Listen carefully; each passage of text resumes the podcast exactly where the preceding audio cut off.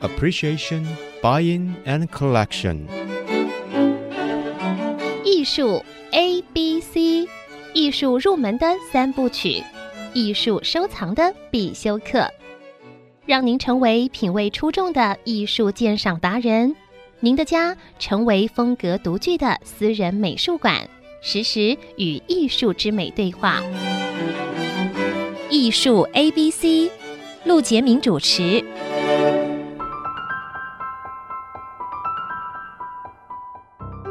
这里是 IC 之音主客广播 FM 九七点五，你所收听的节目是艺术 ABC，我是陆杰明。最近因为疫情趋缓，在两个礼拜以后啊，会有一家叫木村堂要拍卖。那么这次木村堂拍卖的东西也不错，那么里面有一个重要的这个专拍啊，那就是书传艺术家薛志阳老师的旧藏啊，那这一个专拍其实蛮有意思的。那在这个木村堂的这个盛情的邀请下，他把他的这个重要的一些藏品拿出来啊分享。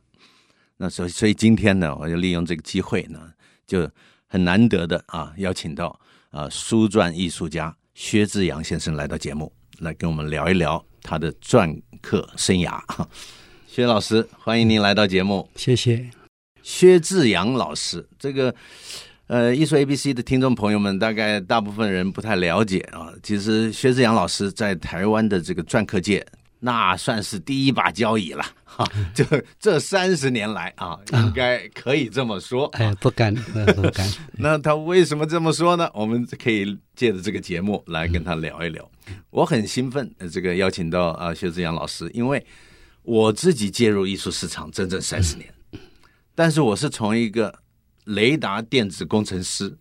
不小心的碰到一位老师的启蒙，然后进入这个艺术。但是我又不是科班的，我也不是学界的，我是从艺术市场观察切入，然后辗转着做了秘书长，做了拍卖官，然后又这个游走在艺术市场的观察当中。但是我回想我自己，也有那么一两次机会，在三十年前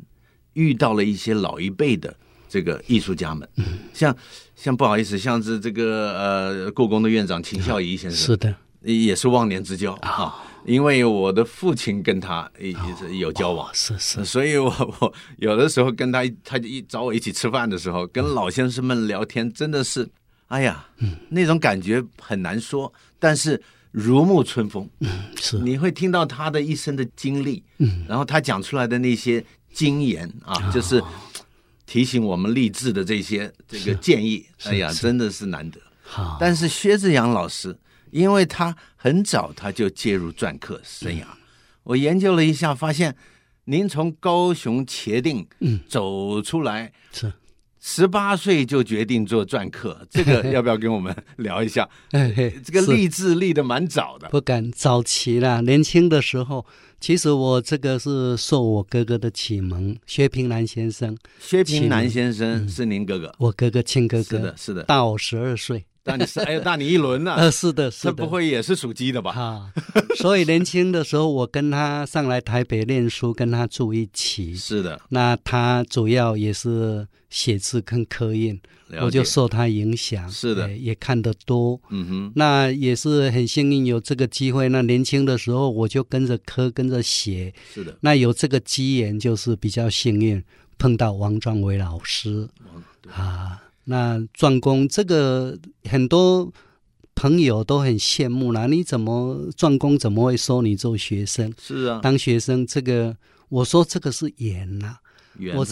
在十八岁还没当兵前，哎壮工看到我刻的印呢，写的字呢，就喜欢我，经常找我去帮他做点事情啊。啊，这个，所以就有这个机会跟他比较接近，是这样。后来大概六十五年的时候，壮工公职退休的时候，他就起了这个呃收学生的一个念头。当然，是的他之前呢，在师大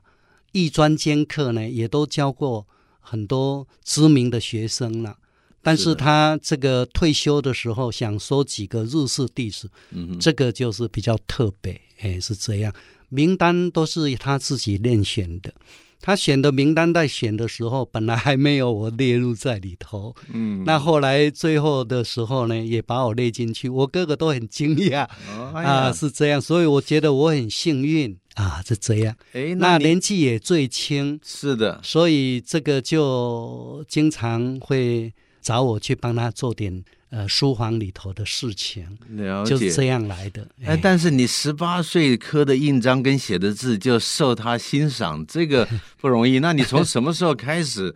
就写字刻印了？呃，也是这个高中的这个时段，高中阶跟我段哥哥住一起的时候，了解，大概我可能刻印学刻印下刀的那个用刀的习惯跟壮工比较接近，嗯，刻出来的线条的那个神采哈、壮工喜欢，了哎所以解。哎，你看，所以有时候这个就是比较幸运的地方。像我哥哥刻印跟我刻印下刀的那个刀法就不一样，刻出来线条的神采也都完全不同。哎呀，多么那的细腻啊！这个个篆这刻个，这个是我比较幸运的地方。那篆工看到我刻的印呢，他就哎经常就找我去呃帮他呃刻的印，希望说他都看看，是这样来的。了解，所以你说你刚刚提到一个细节，就是哎嗯在这个方寸之间呢啊，这是个石头、嗯章子、石材，是的你的下刀的方式不同，会嗯啊是给这个印章不同的感觉。啊，对对，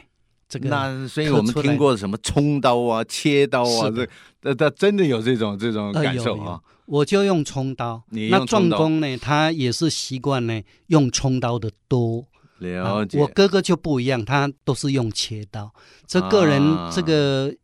学科呢，入门呢下刀不太一这样。个不太一样。这个那是请问这你样那个齐白石篆篆刻，他是用什么方式？您看得出来吗？他是果刀，那个刀法又不一样。果刀，果刀，然后哦哎，这个刻的时候呢，那个刀那个线条不加修饰了所解留下来的线条，因为是齐白石以前当过木匠，对，他那个手力大，大，那刻出来的线条的神采嗯，就与人不同。了是解这了，样了哎嗯解。所以你看，这个篆刻的学问之大啊，它虽然是一个石头上的一个小印章，但是在古代这个呃，等于是呃诗书画印嘛，啊，是所以印是一个非常重要的，是的，是的点睛的 作用、啊但是问题是，欣赏这个篆刻的高低，它其实从方寸之间要看出它构图的平衡，啊，这是个呃然后又又要刻出自己一个独到的风格，嗯，这个其实不太容易。是是这不太不 太容易。我们经常在说构图的章法，那十六字真言有没有？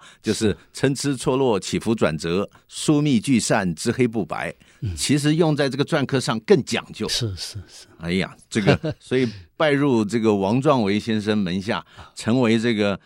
王门七子之一，不敢你等于是不敢关门大弟子了。哎，不敢 不敢，年纪最小，年纪最七小，个学关门弟子生，我对我年纪最小。哎呀啊，这个，但是所以我觉得我很幸运，因为因为年纪小，老师还有师母就特别特别疼关爱，爱， 特别疼 是爱。这样。我我自己都觉得， 哎呀，是是，你看是各位呃这个听众朋友，可以已经已经感受到薛志阳老师跟这个王仲伟老师之间相处的这种过嗯程，应该是比家人都还亲的感觉了啊！那个时代等于是带着徒弟啊，呃，而且还有一个有意思的事情就是，呃，也许各位不知道王壮伟老师，但是他可是鼎鼎大名。呃，要是讲一个很简单的，你就会很清楚了。台湾银行四个字就是王壮伟先生写的，对吧，是谢的老是师？的，是的。而且早期大概在民国五十几年的时候，是，更早啦，四十几年，大概招牌字最多的是右老。嗯，那于右50任五十几年的时候，招牌字最多的是王壮维先生。啊，壮工他，除了台湾银行这个招牌字，还有以前大有霸市啦、指大有南霸刻市印，哦还有后来的，国光刻 印、国国光，光两个字啊，都是请壮工写的。 看到没有？ 啊是你是啊不知道，但是你你一定看 过，你一定欣赏过，说这字写的真好。是是，那您跟壮工之间相处，当然他会呃教您写字，呃，还有刻印，是呃，但是我们一般人不太了解的就是薛志阳老师跟壮工之间的学习过程，或者是壮工提点薛志阳老师到底是如何教导呢？我们先休息一下，待会儿再回到艺术 A B C。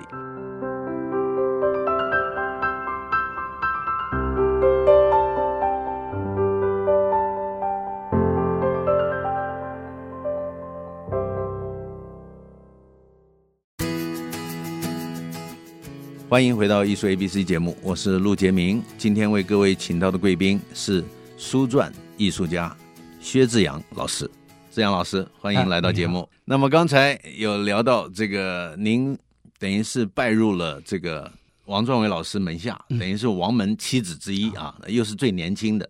那我就想帮这个所有听众朋友或者对艺术喜爱的朋友问一下，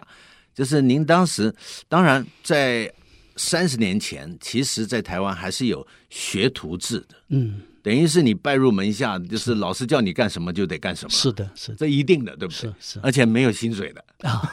当然 了，对，呃 能够跟着老师，然后在旁边这个看着就不错了嗯哈。这这是早年有这个学徒制的感觉，但是进入了王门，你跟老师之间，我很好奇的就是，呃，写书法是怎么教的，或者是提点你刻印，它是怎么提点的？可不可以给我们稍微叙述一下？写字书法比较，我觉得比较抽象。是那呃通常呢，都是我们看着老师，老师在写字的时候，有机会就多看。在旁边看，那像我的字方面，后来就比较也偏向，因为书风也比较像壮工的字。了那解因为平常都看壮工的字看得多嘛，是的，看得多，自然写出来就有会有三分影响像了，会有嗯影响。是而且你有有空经常看老师写字，对，呃，硬笔实转之间呢，是这个你下笔的时候就会受到一点影响，就会有老师的字样几分像，了解这个是自然的现象。是，哎，但是也不是完全像的。啊，就是说还有是有自己个性的风 格，但是有一些味道会是会呃呃从老师那里吸收到了。是的，所以是字的教导其实就是看老师写字，的啊，是是不是？怎么是的拿笔，怎么看，老师不教的，是的，可能是老的师就写，那是那学生站在旁边看。对对哦，那篆刻的部分呢？那老师会不会刻印章给你们看呢？机会不多，哦但是学习篆刻呢，都是看印谱，看老师的看印印谱谱，都看透了哎啊，那自然科因为用的死刀嗯跟老师也比较接近，是，那刻出来的线条的神采嗯，就也会几分像，嗯这个是这样来。因为老师在看你刻印，大概画几刀就知道你可以刻到什么程度了。是吧？篆刻是这样，刀法很重要，哎，决定一一个下两刀，老师就知道决您那个定一位科家的风风格风采呢，是的。刀法很重要。当然，哦最后呢，作品能够隽永的话呢，就要配合、嗯呃你的书法，还有你的这个设计章法啊。是这样那就是天分啦啊， 那就是，要不然就就就是为什么这个天下就冒出来一个薛志 阳呢？不敢不敢不敢不敢，是所以这个哎，跟老师的互动是这样子的啊，所以看老师写字，嗯学写字，对然后老师这个提点篆刻的部嗯分，但是但是老师不刻给你看，你揣摩老师的印谱，嗯回家刻完了，那如何请教老师呢？我以前请教老师当兵回来在进修的时候，是那也都一边在创作。请教老师的时候，并不是说经常有刻了印就拿去给老师看，都是三五个月才拿几方印。哇哦我认为这样请益老师才会得到东西。嗯，就是我认为我刻好的印呢，认为都没有缺点了。嗯，那拿给老师看，老师还能够指出这个我的缺点，我就可以得到东西。哎呀，哎，是这这样。听起来跟我的想象不太一样，这听起来像是武林高手过招的感觉。 不敢哎，这个是可以理解的，也就是不是像我们想的，就是说你刻十个印，你就拿去给老师看，老师你帮我看看哪里有问题，不是这样子的。嗯对是自己先满意，先过自己这一关，是让自己完全满意的情况之下，嗯在三五个月挑出自己完全满意的章子，是的，拿给老师请教。嗯是的，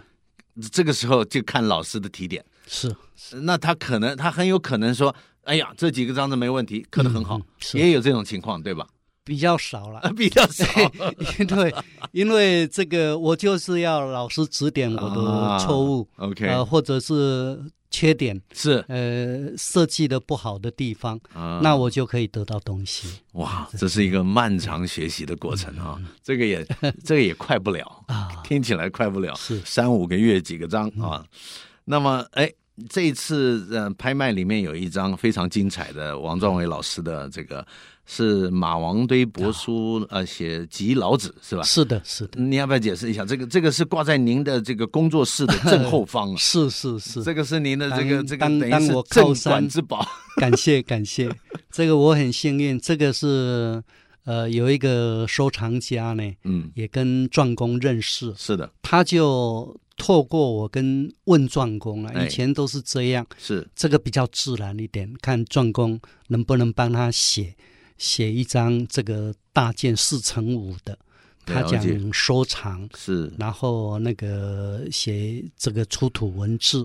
那壮工答应了，他就吩咐我去准备两张纸，他就怕写坏了，是两张好的纸，四乘五的两张纸来写，结果写一写呢，当然壮工学问好，他集这个马王堆帛书老子，他对出土文字的研究呃特别深，然后可以集这些出土文字的字，集成一篇呃文章，写了出解自己的创作啊。哦，是这么回事，就呃是是等于是他从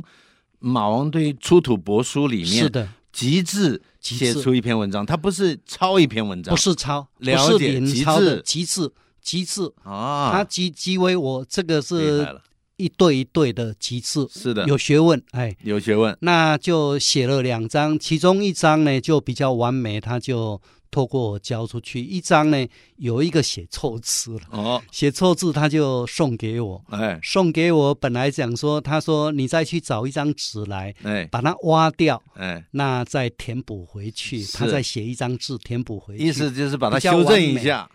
我跟老师建议说，老师写错字才好啊，你在后面补几个字哦，说明说说明一 下，说这里有哪一个字写错了，是的，这个更好啊，更精彩啊。更有意思，王壮公呢，他就就就就这样写了。啊写完了之后呢，他有一个字，什么“体上之志，物不成志，嗯，实为什么志”啊？更好，然后，哎，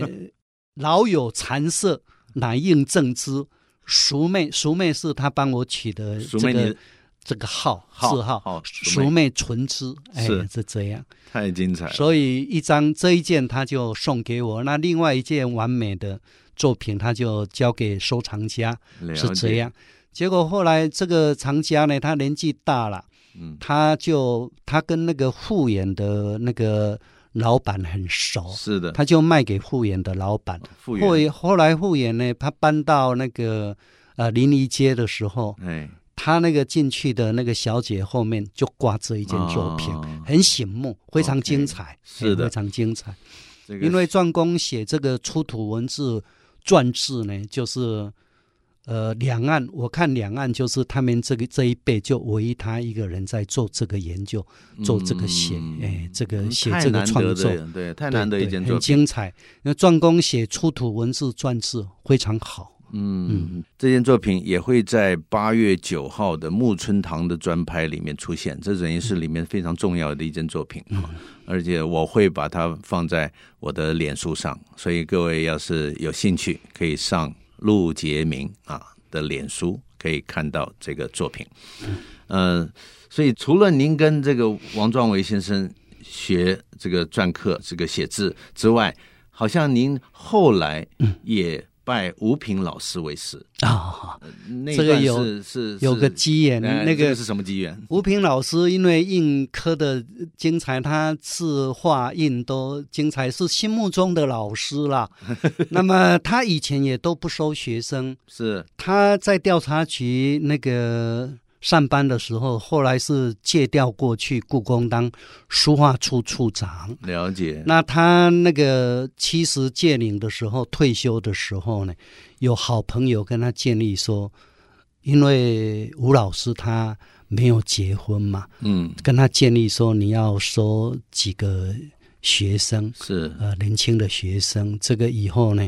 可能这些学生会跟你啊、比较亲近，亲近哎，是这样，有跟他有这有样建立。有学生们照顾了，那那时候呢，他退休退休的时候呢，是正好壮公他也生病，嗯，那之后呢，就是朋友介绍他就收几个学生，我是被点到名的，啊因为那时候呢，我也没有呃比较自由啦，艺术创作比较自由，是没有的上班哈、对比较有时间跟老师接近学习，所以我这个因为之前也都有认识，然后就说啊、你也你也来跟老师上课，是这样的缘分接近的，了解，是因为在这次这个专拍藏品里面看是嗯到了这个吴平老师的荷花，画的非常精彩。是的，是的。那要不要讲一下这个这个画的这 个会的会到你手上收藏的这个姻缘呢？我有他跟我画两张大画，是这那时候呢是大约八十五年的时候，他想刻一套心经，嗯，刻一套心经，那要准备石头印石啦。没错，那我帮他准备，嗯是我帮他准备。他本来去定好了，但是一些好朋友都跟他讲那个石头不够好，嗯，而且又贵。嗯，后来就我认识大陆的跑单帮湖州那边的印石商呢，嗯就帮他订了一套，因为颗心经要准备大概六十方印石。是的，那朋友呢，像廖德良先生呢，我哥哥呢，也都跟老师建议说，不必要用其他的石头，用寿山石，嗯，然后才，因为你要刻心经，老师他认为就是要刻心经呢，不要用寿牛，就是平头平尾的这样，嗯呃，来刻这个比较尊敬。是的，哎，所以一定要就是等于是定制嗯定制。那我后来我就帮老师呢定制了六十方印石，嗯那每一次拿回来的时候就请老师来挑。是我哥哥跟廖德良先生也都陪同挑选，是这样。那后来这个六十方选定了之后呢，他就是大概老师也客气要准备这个呃印史的费用给我。我说嗯老师，我没有老师的画，那个印史送给老师，老师帮我画点画，他就帮我画了两张大画。一个就是这一次的那个荷荷花，那另外一件呢是挂在我太太的一个画室，横幅的，嗯都大约有十才大。了解。哎你是一看到这个哎这个求字求画的机会了，哎 这个，因为他这一套《心经》，《心经》有意思。他为什么要刻这一套《心经》？听说那时候听说是要送给中台禅师，哦赠送给中台禅师，了解，了解所以他很谨慎，就准备这六十方印石。哦，我帮他准备的是这了样来解，的。嗯所以篆刻家科这个套印是一个庞大的一个计 划。啊，是这个我们在下一集单元会好好跟这个薛志阳老师聊一下。那么今天因为时间有限，但是要提醒大家，呃，我们在节目里提到的这些作品，我都会在我的脸书上啊，陆杰明的脸书上抛出那个作品的照片。那么，呃，薛志阳老师的旧藏呢，这次重要的专拍就会在八月八号木村堂预展，然后八月九号由这个戴宗仁先生掌锤啊专拍。所以今天呢，我们先聊在这里，谢谢志阳老师来节目，谢嗯谢我们下一集再继续聊啊。那么艺术 A B C，我们下周见。以上节目由爱上一郎赞助播出，放松心情，静静体会艺术的美好。iArt Gallery 让您爱上一郎。